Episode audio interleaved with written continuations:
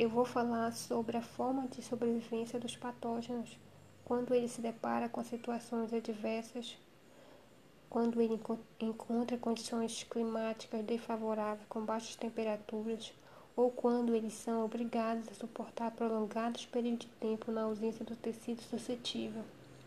E para sobreviver, os patógenos desenvolveram algumas estratégias de sobrevivência, como uma estrutura especializada de resistência, atividades saprofíticas, plantas hospedeiras e em vetores.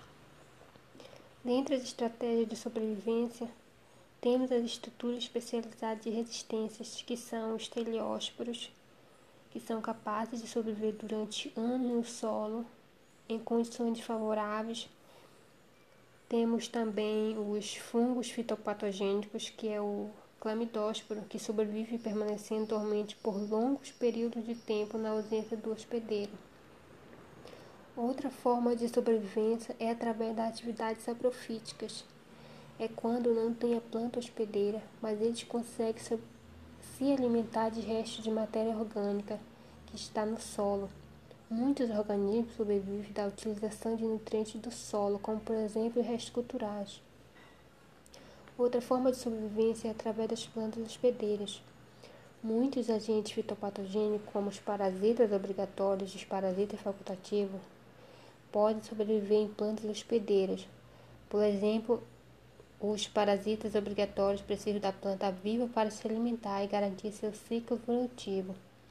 No entanto, os parasitas facultativos sobrevivem em plantas doentes, como por exemplo a bactéria Xanthomonas, agente causadora do cancro cítrico.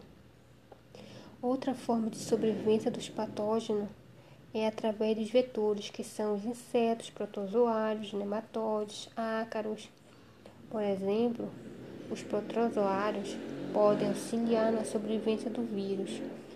O vírus Polimixes espongospora, que são organismos do solo, que funciona como vetor de vírus e contribui para a sua sobrevivência. Já as bactérias têm várias formas de sobrevivência, que é através da forma latente, residente, saprofítica e patogênica. Resumindo, pelo que eu pude entender e aprender, é que os patógenos aprenderam técnicas de sobrevivência inexplicáveis Aprender a sobreviver em condições desfavoráveis, com baixas temperaturas, sobrevive por anos dentro das sementes ou fora delas, sobrevive também em restos culturais, usa os insetos como vetores.